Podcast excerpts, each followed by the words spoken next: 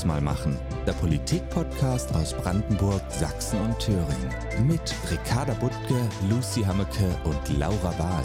Über das Leben als junge Frauen in der Politik, den aktuellen Geschehen in den Landtagen und allem, was sonst anliegt. Hallo und herzlich willkommen zu einer neuen Podcast-Folge. Wir hoffen, ihr hattet alle ruhige Feiertage und konntet etwas entspannen und seid natürlich auch gut in dieses neue Jahr reingestartet. Wir, also Lucy, Ricarda und ich, freuen uns auf ein weiteres Jahr mit Podcast-Folgen zu kontroversen Themen, mit spannenden Gästen und wir freuen uns natürlich sehr, wenn ihr mit dabei seid und ähm, uns Feedback gibt, uns zuhört zu dem, was wir so ber zu berichten haben aus den Landtagen und der Politik in Brandenburg, Sachsen, Thüringen und auch darüber hinaus. Ja, wenn ihr es noch nicht gemacht habt, dann macht auch sehr gerne noch die Umfrage, die ihr in den Beschreibungen von den Podcast-Folgen finden könnt, wo wir sehr auf euer Feedback hoffen und ihr gern auch einwerfen könnt, was interessiert euch so, zu wem sollen wir mal irgendwie Gäste einladen. Ähm, das würde uns sehr freuen, wenn ihr daran teilnehmt. Es gibt auch was zu gewinnen. Und ansonsten wollen wir auch gerne gleich einsteigen. Ich glaube, dieses Jahr ging eigentlich gut los, aber wer die Debatten verfolgt hat, muss ich sagen, das ging an der Stelle, hat mich das schon wieder sehr gefrustet, weil wir nach Silvester eine Debatte rund um Böllern hatten und ich glaube, dass nach jedem Silvester es irgendwie eine Debatte pro kontra Böllerverbot gibt. Das ist vorprogrammiert. Aber ähm, dieses Jahr schien diese Debatte doch eine neue Qualität zu haben, in dem Sinne, dass zunächst vor Silvester gefühlt alle sich selbst nennenden Liberalen erklärt haben, dass Böllern und Feuerwerk quasi der Inbegriff der Freiheit ist.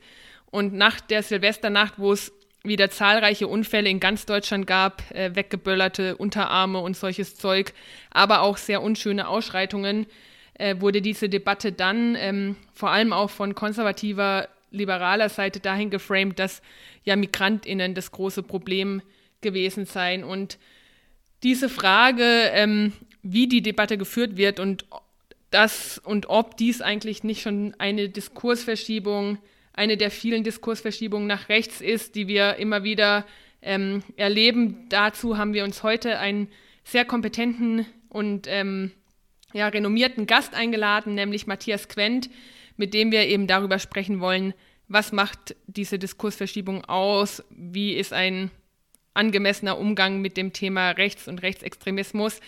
Herzlich willkommen, äh, Matthias. Ich freue mich sehr, dass du mit dabei bist. Hallo und ganz herzlichen Dank für die Einladung. Ja, hallo auch von meiner Seite. Schön, dass ihr wieder zuhört und äh, frohes neues Jahr euch. Ähm, vielleicht, Matthias, hast du Lust, dich am Anfang einmal kurz vorzustellen, zu sagen, wer du bist, was du eigentlich machst. Ein bisschen was hat Laura ja schon ausgeführt. Aber ja, erzähl uns doch gerne mal, worum es eigentlich äh, den ganzen lieben langen Tag bei dir so geht. Oh, äh, es geht um viele Dinge. Der Tag äh, kann äh, ganz lang sein, aber wenn ich mir das jetzt mal auf meine professionelle berufliche ähm, Tätigkeiten beziehe, für die ich ja da sind. Ich bin Professor für Soziologie an der Hochschule Magdeburg-Stendal mittlerweile. Davor habe ich das Institut für Demokratie und Zivilgesellschaft in Jena ähm, gegründet und bis ähm, Februar 2022 auch geleitet. Mein Forschungsschwerpunkt ist im Grunde Rechtsextremismus mit verschiedenen Facetten der Radikalisierung von den äh, verwandten Phänomenen und auch Forschungsfeldern wie etwa ähm, des äh, Rassismus oder auch von digitalen Phänomenen des antidemokratischen, ähm, ja, von antidemokratischen äh, Mobilisierung und äh, Technologien. Also aus einer soziologischen Perspektive sich mit Dingen der Verschiebung nach rechts auseinanderzusetzen, ist etwas, was in der Vergangenheit sehr, sehr viel Zeit meiner ähm, äh, ja, berufstäglichen Praxis sozusagen eingenommen hat. Und vielleicht können wir mit einer persönlichen Frage einsteigen. Mich würde wahnsinnig interessieren, wie bist du darauf gekommen, ähm, deinen Berufsalltag auf etwas gleichzeitig super deprimierendes und super wichtiges zu richten? Ähm, Gab es irgendeinen Anlass oder war das, bist du irgendwie, war das eher Zufall? Die HörerInnen aus Thüringen werden Arnstadt kennen. Das ist die Stadt, in der ich aufgewachsen bin. Ich stamme aus Thüringen, bin in einem Dorf aufgewachsen und in Arnstadt auf die Schule gegangen, wurde dort sozialisiert und bin in meiner Jugend mehr als einmal überfallen und verprügelt worden von äh, Nazis, mehr als einmal äh, gejagt äh, worden ähm, in ganz unterschiedlichen Definitionen, in, äh, in, ganz unterschiedlichen Situationen. Und aus dieser Situation heraus begleitet mich dieses Thema seit meiner Jugend aufgrund dieser persönlichen Erfahrungen in der in den fortgeschriebenen sogenannten Baseballschlägerjahren. Ich habe mich dann zivilgesellschaftlich, im Studium auch akademisch und wissenschaftlich damit auseinandergesetzt und dann eben auch äh, beruflich, äh, denn als ich mit dem Studium fertig war und äh, schon damals meine Magisterarbeit zum Thema rechtsextreme Einstellungen publiziert habe, wurde bekannt, dass in Thüringen, in Jena, wo ich studiert habe, der NSU entstanden ist, der nationalsozialistische Untergrund entstanden ist. Dann gab es ein Möglichkeitsfenster dazu zu forschen, Dinge zu untersuchen, ähm, Studien zu machen. Und das war sozusagen mein Einstieg in die professionelle Wissenschaftsarbeit ähm, mit der Analyse von insbesondere Rechtsextremismus in Thüringen. Und promoviert habe ich dann über die Radikalisierung des ähm, NSU und äh, seitdem setze ich mich mit diesen Feldern auseinander. Das war auch ähm, oder war und ist ja auch heute noch eines der Schwerpunktthemen des Instituts für Demokratie und Zivilgesellschaft des IDZs in äh, Jena. Und wenn ich so ein bisschen zurückblicke, dann ähm, muss ich sagen, ja, leider ist dieses äh, Themenfeld nicht weniger bedeutsam geworden in den vergangenen ähm, zehn oder zwölf Jahren, sondern hat im äh, Gegenteil ganz ähm, äh, ja, massive Dynamiken doch entwickelt. Ja, du warst ja auch mehrmals äh, Sachverständiger in den Untersuchungsausschüssen, vermutlich auch zum NSU hier in Thüringen, äh, in Sachsen, auch in der Stadt München. Ähm, und hast, wie schon erwähnt, am IDZ, also am Institut für Demokratie und Zivilgesellschaft, gearbeitet. Was waren denn da so Schwerpunkte auch deiner Forschung? In diesem Themenfeld gibt es eine breite theoretische, aber auch ähm, anlassbezogene Streuung. Ich habe äh, in München beispielsweise mich, dem sogenannten, mit, mich, mich mit dem sogenannten OIZ-Attentat auseinandergesetzt, also dem auch rassistisch motivierten Mord 2016, bei dem ähm, neun junge Menschen ermordet äh, wurden. Ähm, ein anderer Kontext als beim NSU, aber doch einzureihen in einer Reihe von rassistischen Anschlägen, die über Hanau, Halle, die Ermordung Walter Lübkes, auch das sind Kontexte gewesen, mit denen ich mich beschäftigt habe in der Arbeit am äh, IDZ. Aber selbstverständlich hat vor allem auch die Entwicklung eines parlamentarischen Rechtsextremismus in Form der AfD eine große Rolle gespielt ähm, in meiner Arbeit und ähm, dann mit unterschiedlichen theoretischen, methodischen Settings am IDZ äh, wurde das Feld sehr stark ausgeweitet. Das bedeutet also nicht nur im engeren Sinne, vielleicht auch äh, der Extremismusbegriff ist ja sehr irreführend äh, aus einer soziologischen Perspektive ganz anders verstanden als aus einer äh, etwa verfassungsschutzbezogenen Perspektive. Ähm, dort gibt es Arbeitsbereiche zum Kontext Diskriminierung, Hate Crime, zu Fragen von ähm, Empowerment. Also das äh, Forschungsprofil des Institutes hat sich in den vergangenen Jahren durchaus weiterentwickelt und ähm, ich habe da um Gottes Willen nicht alles selbst gemacht, auch nicht selbst machen können, sondern mit vielen großartigen Kolleginnen und Kollegen zusammengearbeitet, die die entsprechenden Forschungsbereiche dann auch inhaltlich, methodisch und theoretisch mit kompetentem Wissen gefüllt, gefüllt haben ich finde es total spannend, dass du jetzt nochmal gesagt hast, dass ähm, Extremismus ein Begriff ist, der aus, ich glaube, du hattest die soziologische Perspektive und auch andere Perspektiven aufgezählt, unterschiedlich beleuchtet wird, weil ich finde, das ist ja was, also ich erinnere mich auch noch viele an viele Debatten in der grünen Jugend, aber auch in anderen politischen Kontexten, die gar nichts mit der Partei zu tun hatten. Also die Debatten über Extremismus, ähm, Rechtsextremismus, die Unterscheidung zwischen Radikali äh, ähm, Radikalisierung und Extremismus, aber auch, ähm, ich glaube, du verwendest ja das Wort Rechtsterrorismus. Ähm, ja, wird ja häufig so ein bisschen, ich, oh Gott, das klingt jetzt vielleicht zu negativ, aber so ein bisschen stammtischmäßig ja manchmal auch geführt. Ähm, vielleicht kannst du da noch mal so ein bisschen aufräumen mit der Debatte und das vielleicht aus deiner Forschungsperspektive ähm, darstellen, was so die Unterschiede sind und wie man vielleicht die Begriffe auch am besten verwendet. Na, es ist ja gar nicht äh, schlecht per se, wenn etwas am Stammtisch diskutiert wird. Es geht ja eher darum, wie, über, wie es diskutiert wird. Und wenn am Stammtisch über Rechtsextremismus gesprochen wird, dann ist das auch was Positives, ähm, indem es überhaupt erstmal zum Thema gemacht wird. Das stimmt. Meistens gibt es ja eher Stammtische, die rechtsextrem sind. Ja, es ist, ist, vielleicht auch ein Klischee, ist vielleicht auch ein, ein, ein Klischee oder vielleicht auch ein bisschen regional abhängig, aber ja, kann, kann durchaus sein. Ähm, was ich eigentlich sagen wollte, also die Frage der, der, der inhaltlichen Bedeutungsfüllung von solchen Containerbegriffen ist äh, im öffentlichen Raum eine ganz andere als im akademischen Raum.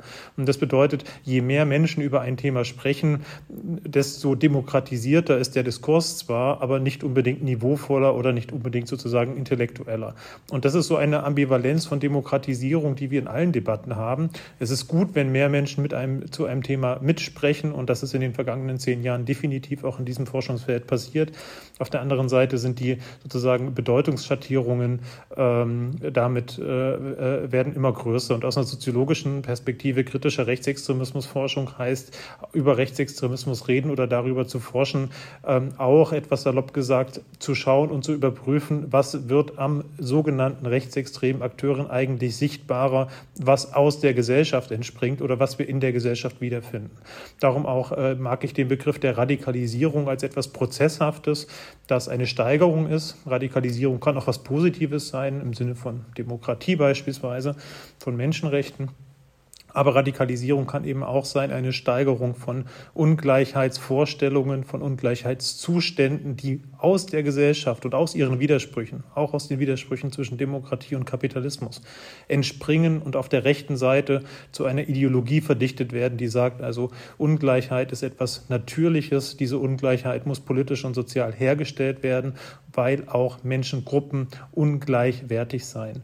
Und der Begriff des Rechtsterrorismus ist dann sozusagen nochmal die Spitze des äh, Eisberges, also das, wo dann immer gesellschaftliche Debatten auch äh, ausgelöst werden können, wo es dann auch Geld gibt, um zu forschen. Ja, das sehen wir im Grunde, das ist ein bisschen zynisch, konjunkturell. Wenn was Schlimmes passiert, dann wird diskutiert, dann steht Geld für Projekte und für Forschung äh, bereit. Aber die Ursachen von terroristischen Anschlägen, die gesellschaftlichen Spannungen, aus dem sich diese Probleme überhaupt erst radikalisieren können, die liegen natürlich äh, viel tiefer. Und das ist das, wo man aus einer soziologischen Perspektive ähm, danach sozusagen äh, graben würde oder danach gräbt, um diese Spannungen freizulegen und ähm, am IDZ ganz stark auch mit einem öffentlichen Anspruch, diese Debatten also nicht nur im Elfenbeinturm äh, zu führen, so wichtig der ist, sondern diese Debatten auch mit, äh, mit zivilgesellschaftlichen Akteuren gemeinsam zu führen, um ähm, ja, produktiv zu emanzipatorischen Veränderungen zu kommen. Wir ähm, solche Phänomene, sage ich mal, wie jetzt das erst gestern passiert ist, dass in Brasilien ähm, das, das dortige Regierungsviertel von rechtsextrem angegriffen wird. Also wir nehmen die Folge heute am Montag auf, ähm, wo man natürlich auch direkt auf den Sturm auf, aufs Kapitol in Washington vor einem Jahr denkt, dass das rechter Terror ist. Das ist ähm, relativ offensichtlich. Ich hatte dich jetzt gerade so verstanden, Matthias, dass du gar nicht äh, nur diesen Akt als Terror einschätzen würdest, sondern schon diesen Begriff Rechtsterrorismus weiterfasst. Kannst du das nochmal präzisieren? Nein, also ich würde den Begriff des Rechtsterrorismus nicht, weit, nicht weiterfassen und ich würde ihn ehrlich gesagt auch nicht so weit fassen, um damit den Sturm zu beschreiben, weil er damit eine, weil damit sozusagen der spezifische Charakter von unterschiedlichen Gewaltformen etwas verwischt. Was wir dort gesehen haben, war vielleicht sogar noch schlimmer als Terrorismus, nämlich eine Form von Massengewalt, ein Putschversuch. Ja, also nicht nur sozusagen eine kleine Gruppe, die konspirativ etwas vorbereitet hat, sondern ein, eine große Menge, die öffentlich, öffentlich dazu eingeladen, öffentlich mobilisiert hat. Das ist also ähm, theoretisch oder auch empirisch gesprochen eigentlich das Gegenteil von Terrorismus, der eine gewisse Konspirativität braucht, der eine, äh, der schwere Gewalttaten äh, vorbereitet mit dem Ziel, irgendwas zu schocken.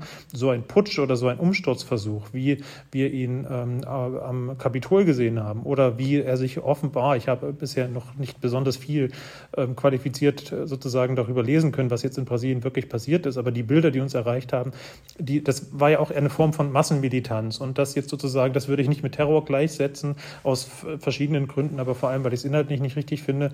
Ähm, aber es steht natürlich in, einer, in einem Kontinuum der Entwicklung, dass sich aus solchen Bewegungen beispielsweise auch sehr leicht einzelne Gruppen dann rausbilden können, die sagen, okay, wir haben es mit diesem äh, Moment nicht geschafft, unsere Ziele zu erreichen. Vielleicht schaffen wir das, wenn wir die oder die Personen hinrichten, entführen oder sonst was äh, für, für dann tatsächlich terroristische äh, Anschläge nutzen. Also Terror braucht dieses Element einer schweren Gewalttat, einer Konspirativität und auch ähm, in der Regel einer, einer, äh, einer ähm, äh, ja nicht eine, zumindest eines Nicht-Massencharakters. Ja, es, es, können auch umfangreichere Netzwerke sein, wie wir das bei den sogenannten Reichsbürgern jetzt im Dezember erst gesehen haben, ähm, wo ich schon von Vorbereitungen zu Rechtsterrorismus auch sprechen würde.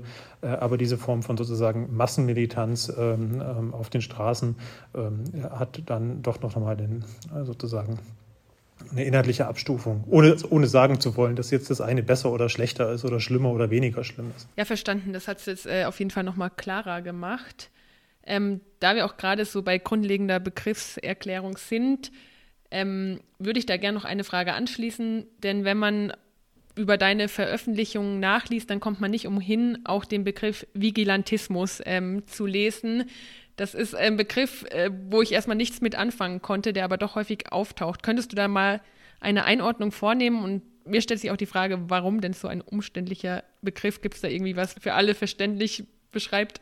Also die einfachste Übersetzung wäre so etwas wie systemerhaltende Selbstjustiz. Vigilanten, Vigilantinnen sind so etwas wie Bürgerwehren, die sich zusammenfinden, aus der Deutung einer Situation heraus zu sagen, die, äh, der Staat kann Ordnung und Sicherheit nicht mehr herstellen, wie wir sie verlangen. Das ist wichtig. Also die Ordnung nicht mehr so herstellen, wie wir sie einfordern. Und darum haben wir jetzt das Recht, ähm, das Recht in die eigene Hand zu nehmen, Selbstjustiz vorzunehmen. Vigilantismus im Kontext von Rechtsterrorismus bedeutet, dass äh, viele Rechtsterroristinnen insbesondere rassistisch motiviert sind und gar nicht unbedingt, wie jetzt an den, bei den Beispielen aus Brasilien oder auch aus den USA, nicht unbedingt das direkte Ziel verfolgt haben, in der Geschichte des Rechtsterrorismus in Deutschland, nach 45 zumindest, den Staat umzustürzen, sondern es ging auch in der Praxis vor allem des nationalsozialistischen Untergrunds äh, gar nicht so sehr den Staat frontal anzu, darum, den Staat frontal anzugreifen, sondern vor allem marginalisierte Gruppen in der Bevölkerung anzugreifen und dann die ein Zeichen zu setzen, ihr seid hier nicht erwünscht, ihr sollt auch Angst haben, wir werden euch vernichten, ihr sollt das Land verlassen. Das heißt also, auch deswegen wurde der NSU-Komplex beispielsweise polizeilich Verfassung, von Verfassungsschutzbehörden nicht erkannt, weil das System sich nicht angegriffen gefühlt hat, aber die betroffenen Gemeinschaften sich dennoch angegriffen gefühlt haben. Das ist also ein Fachbegriff, der diese Ambivalenz zum Ausdruck bringen will, der für den Rechtsterrorismus typisch ist oder lange typisch war zumindest, ähm, in Abgrenzung zum Beispiel zum Linksterrorismus nicht den Staat frontal anzugreifen oder in Abgrenzung nicht zum islamistischen Terrorismus nicht die, die vermeintliche Mehrheitsgesellschaft anzugreifen sondern gesellschaftliche Gruppen anzugreifen, die selber von großen Teilen der Bevölkerung diskriminiert, abgewertet, äh, oftmals auch institutionell ausgeschlossen und benachteiligt werden und damit sozusagen in einer Weise eine Sozialordnung stabilisieren wollen will, die rassistisch ist, ähm, unter der Nutzung von illegalen Mitteln. Also Vigilantismus sozusagen die Durchsetzung der weißen Vorherrschaft mit Gewalt, weil man der Meinung ist, äh, der Staat ist in die Hände der Feinde gefallen, die die ganzen, in Anführungszeichen, Migrantinnen reinlassen. Das versucht dieser Begriff ähm, darzustellen. Und an meiner Ausführung siehst du, dass nicht nur der Begriff kompliziert ist, sondern auch die Beschreibung nicht ganz einfach ist. Aber dafür braucht eben Wissenschaft dann doch manchmal bestimmte Fachbegriffe äh, und Fachtermini, äh, um komplexe Zusammenhalt, Zusammenhänge äh, reduziert darstellen zu können, auch wenn das dann ähm, den, den Diskurs doch eher entdemokratisiert.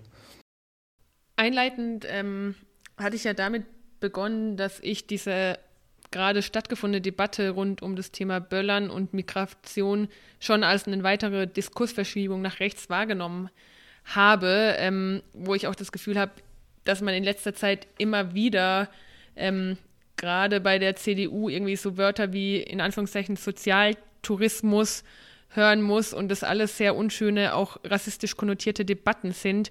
Da würde ich dich gern mal als aus der soziologischen Perspektive fragen, ähm, siehst du das auch als eine Diskursverschiebung ähm, an und was macht es äh, teilweise so problematisch, was da so an Framings in die Welt gesetzt wird?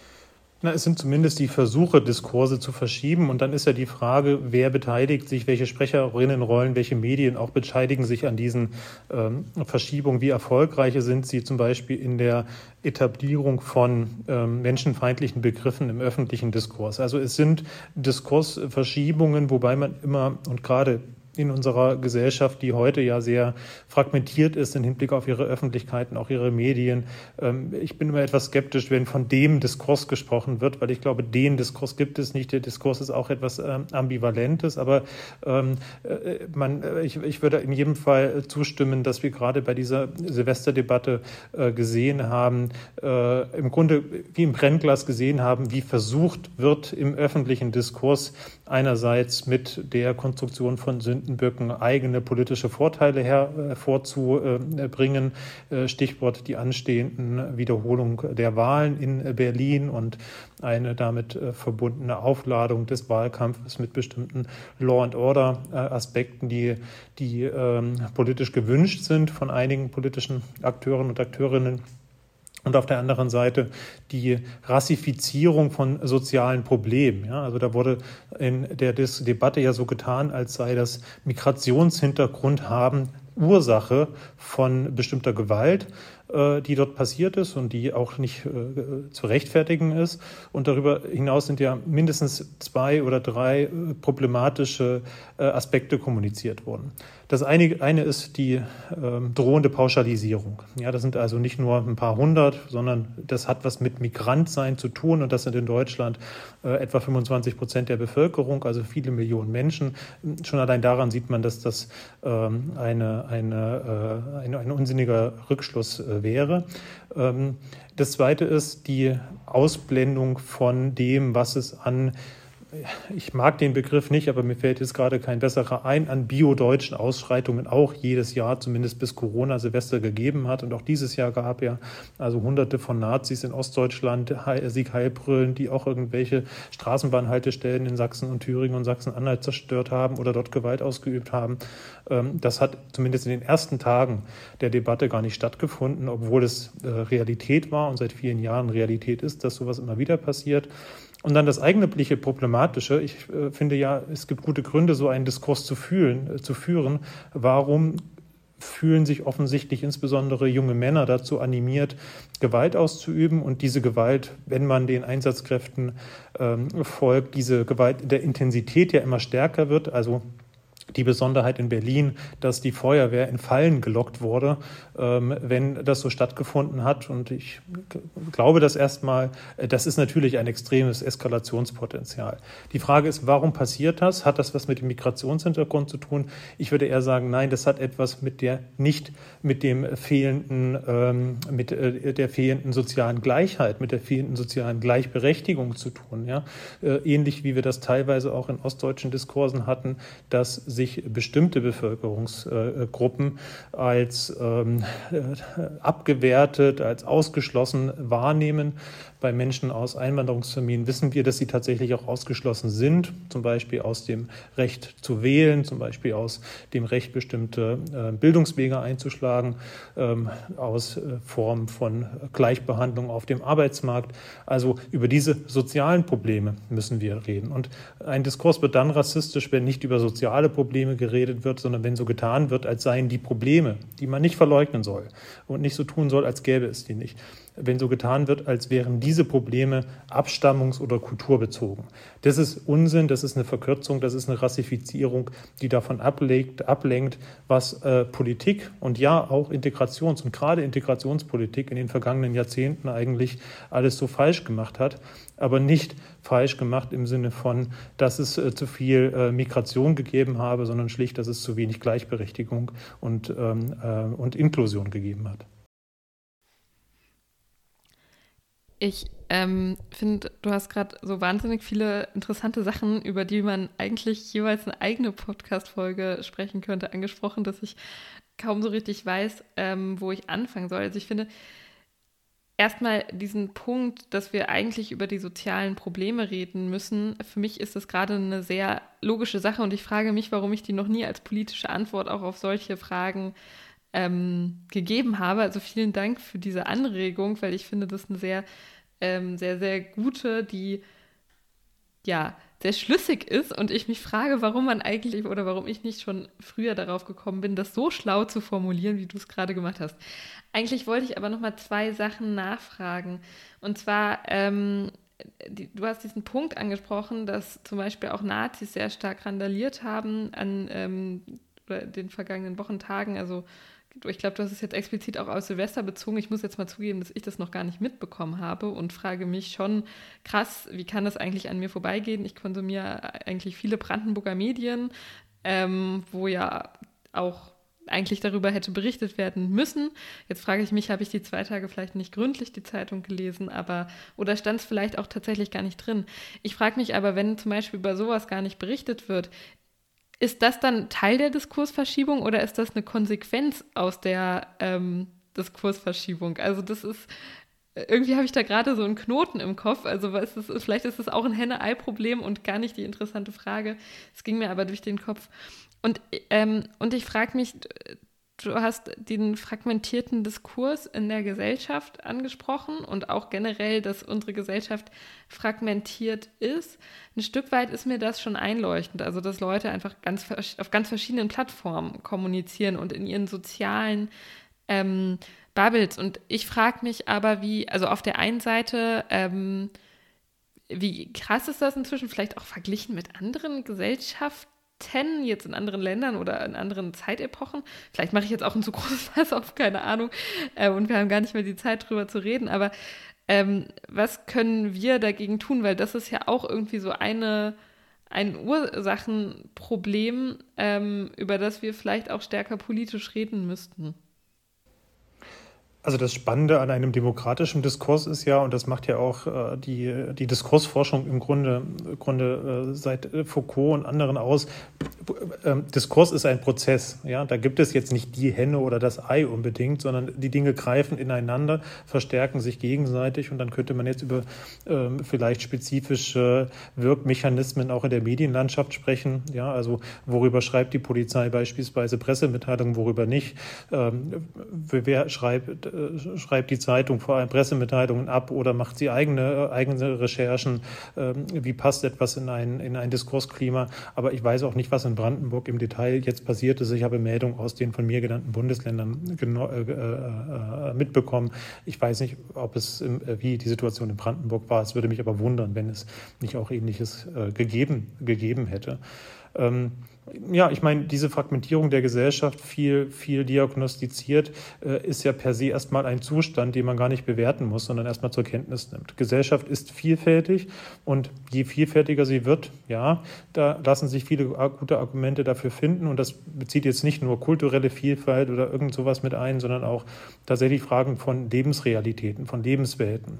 Ganz billiges Beispiel in den 1950er Jahren, wie viele Fernsehsender gab es da? Ich glaube, da wurde der ZDF gegründet, damit die ARD nicht so eine, also Alleinherrschaft äh, hat im öffentlichen Diskursklima. Ja, die Privaten kamen später.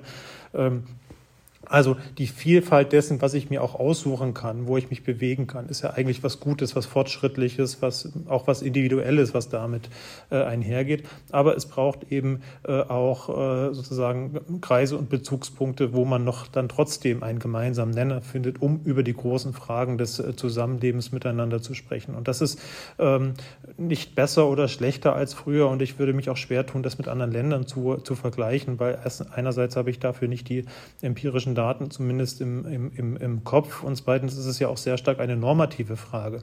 Also will man so etwas, wie ich benutze jetzt mal das böse Wort, eine einheitliche Leitkultur in einem Land überhaupt haben? Braucht man sowas? Und wenn ja, ist es etwas Gutes? Oder ist es nicht gerade die Vielfalt von, äh, von, äh, von Kulturen, die, gegen, die sich gegenseitig auch weiterentwickeln und austauschen? Und das meint auch sowas wie Jugendkulturen. Wenn man sich ins, ins Internet schaut und jetzt mal jenseits von so Fake News-Debatten und sowas, dann sieht man ja eine unheimliche unheimlichen kreativen Prozess im Austausch und im Miteinander von ganz unterschiedlichen Einflüssen. Ähm, aber es ist eine Herausforderung dann, gerade auch für politische Parteien, das ist zum Glück nicht meine Aufgabe, da müsst ihr ran, äh, wie kann man trotzdem gemeinsame Wahrnehmungen, gemeinsame Ziele im besten Fall, gemeinsame Zukunftsvorstellungen herstellen, die sich aus, äh, die in der Lage sind, tatsächlich auch lebensweltübergreifend ansprechend zu sein. Ja, ich glaube, äh, die Frage nach einer gemeinsamen Realität ist so banal wie wichtig. Also ich habe das erst letzte Woche wieder gesch spürt, wo ich die Forderung aufgestellt habe, dass in Erfurt doch ein paar mehr Autoparkplätze für äh, Fahrradparkplätze umgewandelt werden und Menschen, die Fahrrad fahren und die ständig nach sicheren Abstellmöglichkeiten suchen, äh, finden es gut und Leute, die irgendwie das Gefühl haben, es fehlt überall an Autoparkplätzen, haben natürlich überhaupt gar kein Verständnis für meine Forderung, weil wir da schon eine ganz unterschiedliche Realitäts- Auffassung haben, sag ich mal, ähm, wo eigentlich das Problem in der Verkehrspolitik Aber interessanterweise, liegt. aber das ist jetzt ein ganz nee, aber interessanterweise, wenn ich da kurz einhaken darf, ist das ja immerhin noch die gemeinsame Realität. Ja? Also das sind Dinge, die man sozusagen mit seinen Sinnen gleich wahrnehmen kann. Entweder es gibt einen Platz oder es gibt keinen Platz und dann sind zwei unterschiedliche Objekte und unterschiedliche Interessen bei Personen, diesen Platz zu nutzen.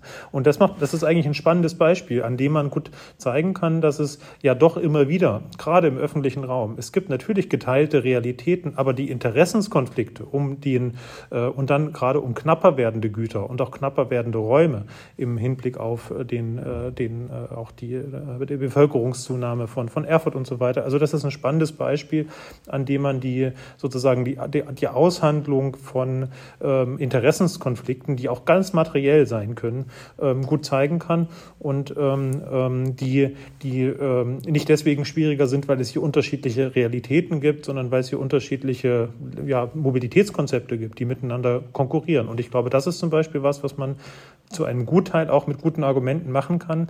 Jetzt ist es natürlich auch eine Frage von Gewohnheit. Wer immer Auto gefahr, äh, gefahren ist und so weiter, äh, wird schwerer umsteigen als jemand, der, der, äh, der oder die das noch nicht so verinnerlicht hat.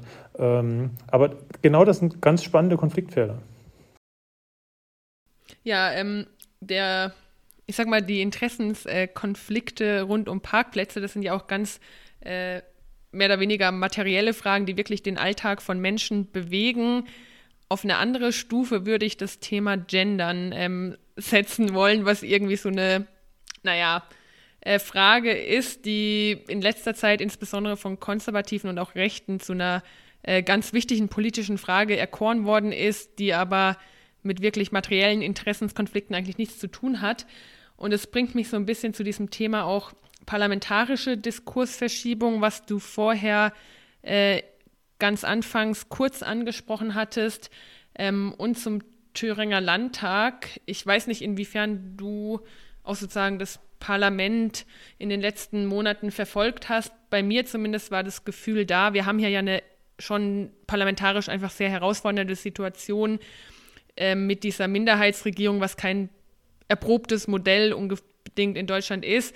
Und ich muss sagen, gerade die letzten Plenardebatten hatten mich schon alle immer recht ähm, fertig äh, zurückgelassen, dass ich in dem Sinn, dass ich das Gefühl hatte, dass insbesondere ähm, unsere FDP und auch die CDU ähm, diese Abgrenzung nach rechts irgendwie nicht mehr wirklich machen, beziehungsweise dass zum Beispiel die AfD ähm, eine ganz rassistische Rede hält und dann äh, einen CDUler ans Pult tritt und sagt, ja, das war jetzt schlimm, aber hier die Linken. Also so an vielen Stellen hatte ich das Gefühl, es hat eine ähm, ähm, ja, diese Brandmauer, diese vielbeschworene Brandmauer nach rechts, die hält im Thüringer Parlament immer weniger ähm, stand. Hast du das beobachtet? Kannst du zu diesen Prozessen allgemein, auch aus soziologischer Perspektive, eine Einordnung geben? Das hat ja ganz viele Ebenen und übrigens hängen durchaus auch Gender und Verkehr ja sehr stark miteinander äh, zusammen. Also dass äh, gerade Männer Autos fahren und äh, nicht sozusagen als weiblich angesehene Mobilität wie Fahrradfahren beispielsweise wertschätzen oder so. Ähm, es gibt den spannenden Begriff der Petromaskulinität und zu beschreiben, wie stark eigentlich der Anspruch auf ein großes, lautes, verbrennendes Fahrzeug verbunden ist mit Maskulinitätsvorstellungen, sich die Welt äh, unter, äh, zu, zu unterwerfen und sich auch Raum zu greifen.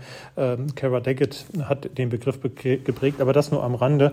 Und das spielt aber natürlich rein in diese, in diese Abwehrdebatten. Also je das, das äh, ja, Paradox oder auch die Dialektik, wie es in der kritischen Theorie mal, heißt, der Auf, mal hieß, der Aufklärung, ist ja schon, dass es gesellschaftlichen Fortschritt gibt, äh, beispielsweise in Genderfragen, die ja auch hochmateriell sind. Also da geht es natürlich auch um Geld, da geht es um Einfluss, da geht es um das Abgeben und Teilen von Macht durch äh, Männer. Ähm, das hängt ja eng damit. Da hast du komplett recht. Ich wollte nur noch mal kurz klarstellen, dass ich mit Gender natürlich die Frage nach Sternchen, Unterstrich etc. Genau. gemeint habe.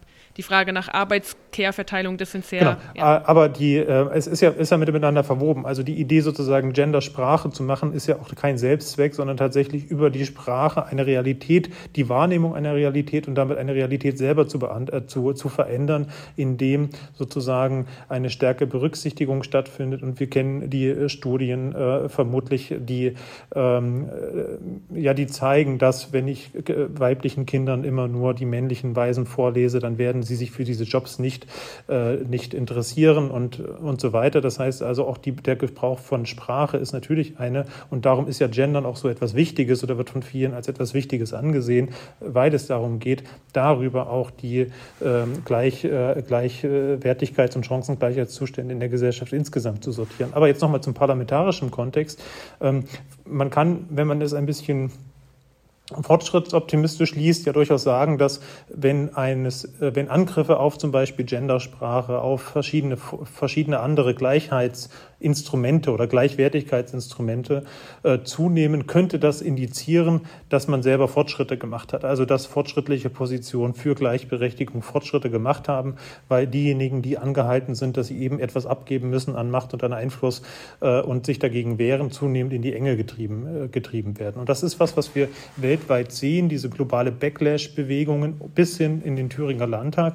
Und ich, mir fällt es schwer, da bin ich auch nicht mehr nah genug dran an den, an den Diskursen Kursen in Thüringen, ob wir da im Moment in einer neuen, äh, äh, auf, einer neuen, auf einem neuen Level stehen. Ich würde eigentlich schon äh, dazu tendieren zu sagen, ja, weil die CDU in der, äh, in der Opposition, auch in der bundesweiten Opposition, anders sozusagen eine, eine Position finden muss und sich mit Friedrich Merz auch für jemand anderen entschieden hat, für einen anderen Kurs als äh, ein Kurs, für den Angela Merkel stand. Und wenn wir jetzt über Thüringen sprechen, also ähm, die Nominierung von Hans-Georg Maaßen als ein wirklich, wirklich Rechtsaußen, der mittlerweile durch alle verschwörungsideologischen YouTube-Shows tingelt, die man sich nur vorstellen kann, da gab es keine Absatzbewegung innerhalb der Thüringer CDU von dieser oder jedenfalls keine sehr deutliche von dieser Nominierung ja in Thüringen, ähm, die äh, das gemeinsame Abstimmen mit der AfD gegen Gendersprache, auch das äh, spricht. Es gab einzel diverse Einzeläußerungen, die auch in die Richtung gingen. Man müsse die AfD doch jetzt, man müsse, müsse halt normal mit ihr umgehen, mehr oder weniger. Und das sind ähm, Bewegungen, die innerhalb der AfD so gelesen werden und auch so gelesen werden wollen, dass man hier Koalition vorbereiten will. Also die AfD spricht da davon. Sie will 2024 in Ostdeutschland, das ist ihr strategisches Ziel, ähm, regieren. Und es ist jetzt nicht so, dass ich sagen würde, da besteht überhaupt keine Aussicht, dass ihr das gelingen kann. Ähm, vor dem Hintergrund der aktuellen Krisen kann so etwas wie eine tatsächliche dann auch politische Verschiebung, ein politischer Rechtsruck sehr viel stärker stattfinden. Das ist mein Eindruck. Das passiert im Moment vor den ähm, tatsächlich großen Alltagsfragen wie der, der äh, Energiekrise und äh, den damit zusammenhängenden Problemen ähm, scheinen solche demokratiepolitischen ähm, Fragen doch auch in der Öffentlichkeit an Aufmerksamkeit und an Widerspruch verloren zu haben. Und das ist sozusagen über die Hintertür ähm, kann das gelesen werden als eine Erlaubnis, doch jetzt wieder mehr mit der AfD äh, auch zusammenzurutschen und sowas wie eine Wahl von Herrn Kemmerich äh, damals in Thüringen, diesen, diese, ähm, diesen Dammbruch, wie er diskutiert wurde. Ich würde meine Hand nicht dafür ins Feuer legen, dass sich das nicht wiederholt.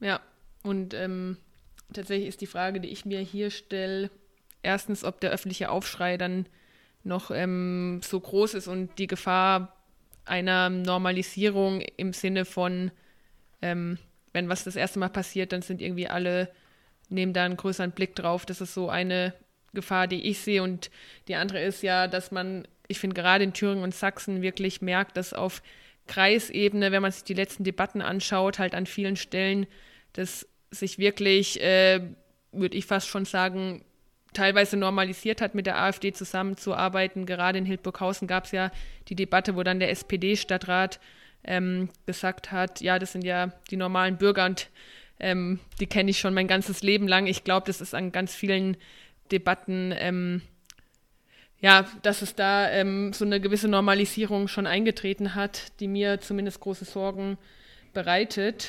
Ähm, wie wir wissen ja, es gibt irgendwie auch immer zwei Seiten. Es gibt das eine, diese Abgrenzung und Auseinandersetzung mit der AfD an für sich. Und die andere Frage für einen demokratischen Diskurs ist auch ein bisschen, wie sich ähm, durchaus sozusagen Konservative, die im politischen Spektrum irgendwo in der Mitte zwischen diesen Polen stehen, ähm, verhalten, um da nochmal ähm, drauf zurückzukommen. Und ich stelle mir manchmal die Frage, vielleicht kann man das auch nicht so banal beantworten, aber ähm, vielleicht ist das Gendern so eine gute, ein gutes Beispiel für eine Debatte. Und zwar, wenn, wenn äh, Rechte einen Gegenangriff starten, was ist denn dann eine gute adäquate Antwort aus äh, sozusagen einer gesellschaftlichen linken Perspektive. Ich glaube, beim Gendern haben wir es so gelöst, dass wir alle gesagt haben, das ist doch eigentlich gar nicht eine nebensächliche Debatte, es geht doch eigentlich viel mehr um Arbeitszeit etc. und versucht haben, diesen Diskurs gar nicht so wichtig werden zu lassen. Aber manchmal frage ich mich auch, ähm, gibt man damit, überlässt man damit Rechten den Feld und wäre es eigentlich nicht viel wichtiger zu sagen, Gendern ist wichtig, wir als Linke gendern jetzt überall an jeder Stelle und machen das sehr, sehr konsequent, um so einen Gegenpol einzunehmen, was dann aber auch viel mehr noch die Gefahren der Polarisierung ähm, gesamtgesellschaftlich, politisch bietet. Dein Senf dazu. Ja, mein Senf trifft es ganz gut, weil ich da, ich, ich bin kein, kein Genderforscher und das ist auch nicht ein Schwerpunkt äh, und ich bin auch nicht äh, von einer Sprache betroffen, die Menschen ausschließt, wenn nicht gegendert wird. Insofern kann ich äh, da tatsächlich eher meinen Senf dazugeben. Ähm, ich würde persönlich zu einer gewissen Gelassenheit in dieser Frage äh, raten. Das heißt also, ich bin der Meinung, dass sich aus, vernünftig, aus Vernunftgründen gendergerechte Sprache über kurz oder lang, in welcher Form auch immer, ob jetzt mit dem Sternchen, mit dem Punkt oder mit ganz anderen Begriffen oder Worten und, und Zeichen, die wir noch gar nicht kennen. Ich denke, dass sich das durchsetzen, dass sich das durchsetzen äh, wird, dass wir diese Diskussion in äh, 20, 30 oder 40 Jahren so nicht mehr führen werden, weil sich die Leute genauso daran gewöhnt haben, wie sie sich an andere ähm, sozusagen Entwicklungen ent, äh, gewöhnt haben, ähm, was beispielsweise den Sprachgebrauch von, äh, Sprachgebrauch von englischen Begriffen äh, angeht.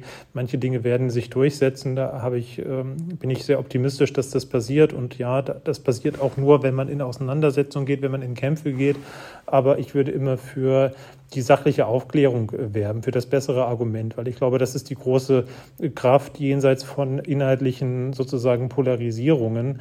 Ähm, es ist ja nicht so, dass, dass diejenigen, die für eine gendergerechte Sprache werben, das tun, um zu demonstrieren, wie, äh, wie, wie stark denn bestimmte linke oder feministische Narrative durchsetzbar sind oder was man denn allen, ein, einer Firma wie Audi so aufoktroyieren kann in Hinblick auf Gleichberechtigung. Ähm, sondern es geht äh, ja darum, tatsächlich damit inhaltliche, ähm, nein, eigentlich menschenrechtsbezogene Ziele zu erreichen, nämlich eine stärkere Gleichberechtigung, eine Berücksichtigung von allen. Und das immer wieder zu wiederholen, ohne dabei zu sehr zu sozusagen ähm, ähm äh, eine, eine, eine, eine Drucksituation aufzubauen, vor der dann, das nehme ich auch deutlich über rechte Milieus hinaus war, leicht sozusagen die Abwehrreaktionen mobilisierbar sind. Und das kann man Menschen vorwerfen, andererseits kann man Menschen wirklich vorwerfen, was sie vielleicht 40 oder 50 Jahre lang ihres Lebens so gemacht haben und so gelernt haben, dann nochmal so was Elementares wie Sprache auch umzu, äh, umzulernen. Das sind schwierige Debatten. Ich würde mit, ich würde zu einer aufklärerischen Nachsicht äh, raten. Aber wie gesagt, das ist mein persönlicher. Ich bin weder Experte für diese Spezialfrage, noch bin ich davon betroffen. Ähm, aber ich glaube, dass ist gerade auch in Bundesländern wie den Ostdeutschen doch eine, eine, äh, eine Kommunikationsform gefunden werden kann. Die Leute muss die Leute nicht deswegen äh, vor den Kopf stößt, weil sie eben äh, nicht ähm, willens oder auch nicht fähig sind, äh, immer ähm, alle mit zu benennen. Also Vielleicht, um das kurz zu ergänzen, ich finde, es ist auch immer so ein bisschen eine Frage von Choose Your Battles, ähm, wo du gerade von englischen Begriffen in den Sprachraum integriert, weil, ähm, also ich muss sagen, also ich, mir ist gendergerechte Sprache sehr wichtig, ich verwende sie sehr konsequent, aber ich habe das Gefühl, dass das nicht die ähm, entscheidende Debatte ist, die wir gerade beim Rechtsextremismus in Deutschland führen, sondern dass es eigentlich noch um ganz andere Fragen geht, die wir auch schon angerissen haben. Und deswegen würde ich, glaube ich, diese Debatte gar nicht so sehr zum Kampffeld aufmachen wollen, auch wenn mir das Thema super wichtig ist. Aber ich glaube, wir kommen da halt sozusagen äh, da gar nicht gegen an. Und sie nutzen ja auch solche, ähm, also gerade die parlamentarische Rechte, das ist mein Eindruck, korrigiert das gerne, wenn ihr einen anderen Eindruck habt, dass sie gerade solche Themen ja auch nutzen, um in anderen Milieus anschlussfähiger zu werden, um auf dem Weg wieder rassistische Theorien ähm, quasi zu verbreiten oder Leute dann auf dem Weg quasi in ihre Kreise zu ziehen und dann auch wieder von anderen Sachen zu überzeugen. Ähm, und das, ja, also ist mein Eindruck, das halte ich für sehr, sehr gefährlich. Ähm, was ich noch ergänzen wollte, Laura, ich glaube, dass sich die Frage inzwischen leider nicht mehr nur in Thüringen und Sachsen stellt. Also in Potsdam zum Beispiel hat sich die linke Stadtfraktion ähm, gespalten, nachdem ähm, ja, es da auch Vorfälle gab. Und ähm, das war für mich auch schon irgendwie ein krasses Signal, weil Potsdam ist ja eine Stadt, ähm, klar innerhalb von Ostdeutschland, aber die jetzt nicht gerade für einen großen AfD-Anteil bekannt ist oder für ähm, große rechte Strukturen, sondern eher eine Stadt, die sehr ähm, bürgerlich geprägt ist, eher aus einem akademisch linken Milieu geprägt ist, ist so mein Eindruck. Ich habe da nie gewohnt, ich kann es nicht genau sagen, aber das ähm, Genau, ist, glaube ich, oder die Frage stellt sich vielleicht auch noch mal, oder wird sich, glaube ich, auch noch in anderen Kommunen stellen. Ähm, und die Frage ist tatsächlich für mich auch, also wir haben jetzt ganz wenig spezifisch irgendwie über Ost-West-Deutschland gesprochen. Ich glaube, das war auch Vielleicht auch, weil wir schon so viel an anderer Stelle darüber gesprochen haben, aber ein Gedanken ging mir gerade in dem Kontext durch den Kopf. Und zwar ist die äh, AfD in Westdeutschland ja oft nicht so stark nicht so ganz stark rechts wie in Ostdeutschland, was eigentlich mit der ähm, AfD in Westdeutschland ist, ob es da nicht auch irgendwann Annäherungen gibt, da kenne ich mich überhaupt nicht mehr aus. Ähm, ist vielleicht einfach mal eine offene Frage in den Raum, weil so viel immer über Ostdeutschland gesprochen wird. Ähm, aber keine Ahnung, vielleicht ist es auch ein Thema, was überhaupt nicht relevant ist. Das ist äh, total relevant, ja. Westdeutschland ist wahlpolitisch betrachtet natürlich viel relevanter. Da wohnen viel, viel mehr Menschen, schon schlicht allein aus diesen Gründen. Ja, man kann sagen, in absoluten Zahlen haben mehr Westdeutsche AfD gewählt als Ostdeutsche, weil ihr Anteil an der Bevölkerung eben äh, so, so ein Vielfaches äh, äh, größer ist. Ähm, aber eine Frage stellt sich im Moment aus meiner Sicht nicht so stark, nämlich die Koalitionsfähigkeit. Und das liegt einfach an, im Wesentlichen auch an der Algorithmik. Dadurch, dass die AfD in Westdeutschland zwar auch mal auf bis zu 15 Prozent der Wählerinnenstimmen kommt, lässt sie sich trotzdem noch relativ gut ignorieren. Was man nicht mehr ignorieren kann, sind 25 bis 30 Prozent der Wählerinnenstimmen, auch als potenzielle Oppositions, äh, als potenzielle Koalitionspartner oder auch als Beschaffer von äh, äh, Stimmen für Minderheitsregierungen. Das macht einfach den Unterschied aus. Gar nicht, dass es nicht auch in der, in der westdeutschen CDU Leute gibt, die, bei denen ich mir vorstellen könnte, dass sie lieber mit der AfD als mit den Grünen koalieren würden. Ähm, das, davon würde ich sofort ausgehen. Aber die Kräfteverhältnisse Verhältnisse sind einfach ganz andere und darum stellt sich die Frage in dem Zug nicht. Die Frage, die sich mir eher stellt, äh, ist, was, was würde passieren, wenn es in Ostdeutschland zu, so einen, zu solchen Bündnissen kommt oder zu äh, noch kontinuierlicheren Bündnissen zwischen Konservativen und Rechtsextremen kommt? Was passiert dann eigentlich mit der konservativen Partei in Westdeutschland? Weil in Wahl ähm, Analysen haben wir bisher eigentlich gesehen, dass die Partei mehr Stimmen an die Grünen verliert als an die AfD, was dazu, dafür spricht, dass die Wählerschaft äh, eigentlich in vielen Fragen viel liberaler und moderner aufgestellt ist, als das äh, manchmal zu vermuten ist, wenn man bestimmte Lautsprecher äh, gerade des rechten Flügels der CDU öffentlich so wahrnimmt.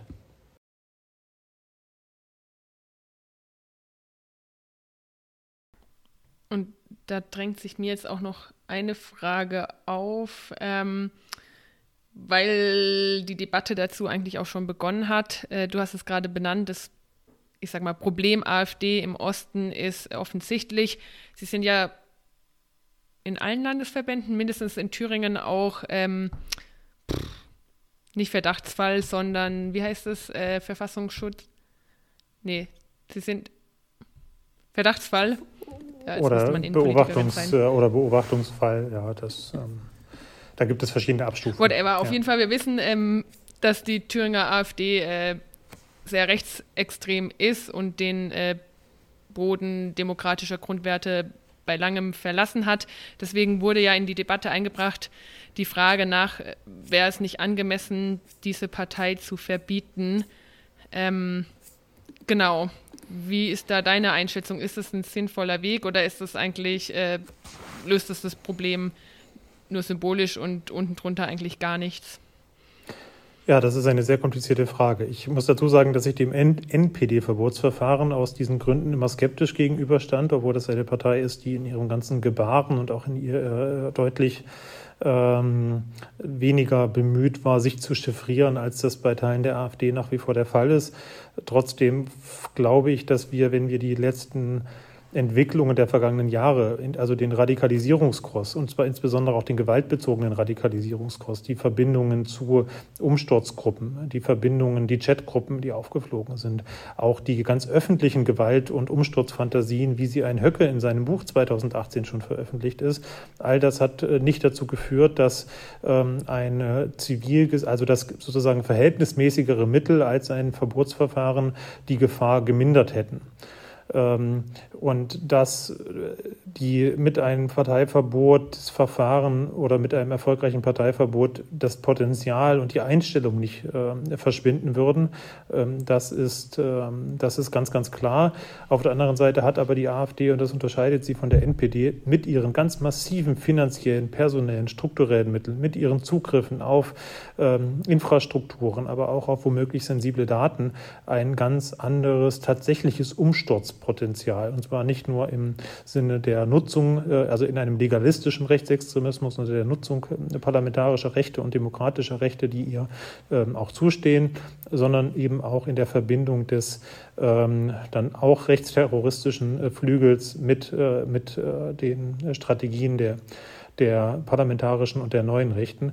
Insofern, ähm, ich bin zumindest der Meinung, dass man diese Verbotsdebatte auf der Grundlage von ähm, ja, von, da, von eigentlich wissenschaftlichen öffentlichen Datensammlungen äh, führen muss. Man, man, müsste, man, müsste, man, müsste führe, man müsste tatsächlich äh, systematischer äh, untersuchen, welche, welche Vorfälle in welchen Eskalationsniveaus, welche Äußerungen mehr oder weniger chiffriert dafür sprechen oder nicht.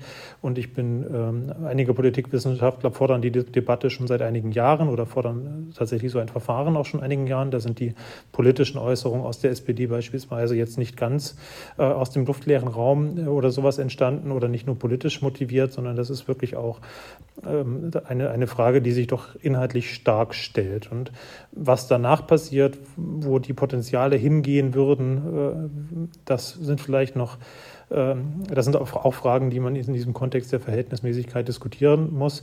Aber ähm, wenn wir davon ausgehen, dass der Radikalisierungskurs so weitergeht wie bisher, dann ähm, halte ich ein Verbotsverfahren für durchaus nicht unwahrscheinlich und nicht, auch nicht unbegründet. Ja. Spannend, was das an unserer Lebensrealität ändern würde, Laura, oder? Wenn die AfD verboten werden würde. Das würde zunächst mal einige Debatten einfach machen und viel Zeit für Wahlen etc. sparen.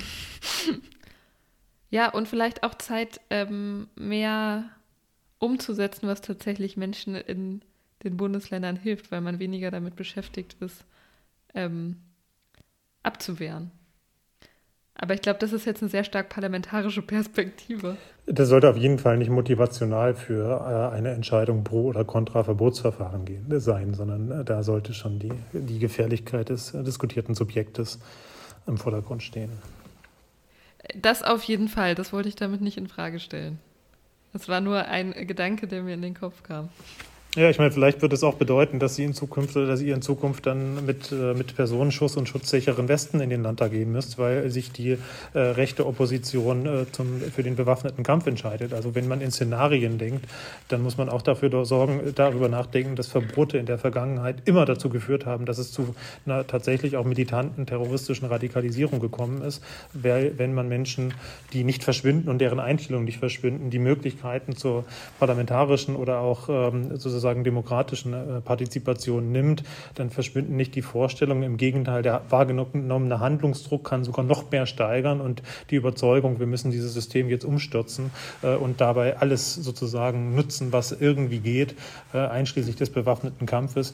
Ähm, also auch das sind Optionen, die in, in nicht nur die diskutiert werden, sondern die schon umgesetzt wurden. Ja, auch der NSU ist nicht entstanden, weil er von allen in Ruhe gelassen wurde, sondern weil die gesagt haben, also wir wollen nicht ins Gefängnis gehen und darum müssen wir in den bewaffneten Untergrund.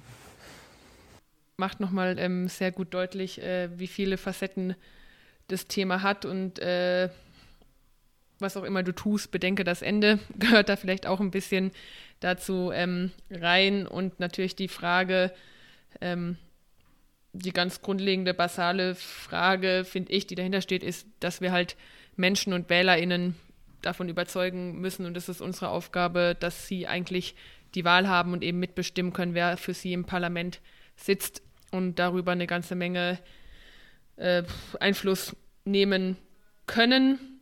Genau. Ähm, und ich finde, es zeigt aber auch nochmal, wie wichtig es ist, dass wir eine Gewaltenteilung in unserem System haben. Also, dass es eben keine politischen Fragen oder nicht von Politikerinnen und Politikern direkt entschieden wird, wie mit sowas umgegangen wird, sondern dass es Menschen gibt, die in anderen, ähm, jetzt fällt mir, fehlt mir das Wort, aber die sozusagen nicht die Politikerinnen und Politiker entscheiden, sondern die Menschen, die in unserem Justizsystem sitzen und äh, das als Hauptaufgabe haben und deswegen mit einem ganz anderen Hintergrund, einer ganz anderen Motivation über solche Fragen entscheiden, wir uns eben darauf konzentrieren können, zu überlegen, wie schaffen wir es, mehr Menschen davon zu überzeugen, demokratisch zu wählen.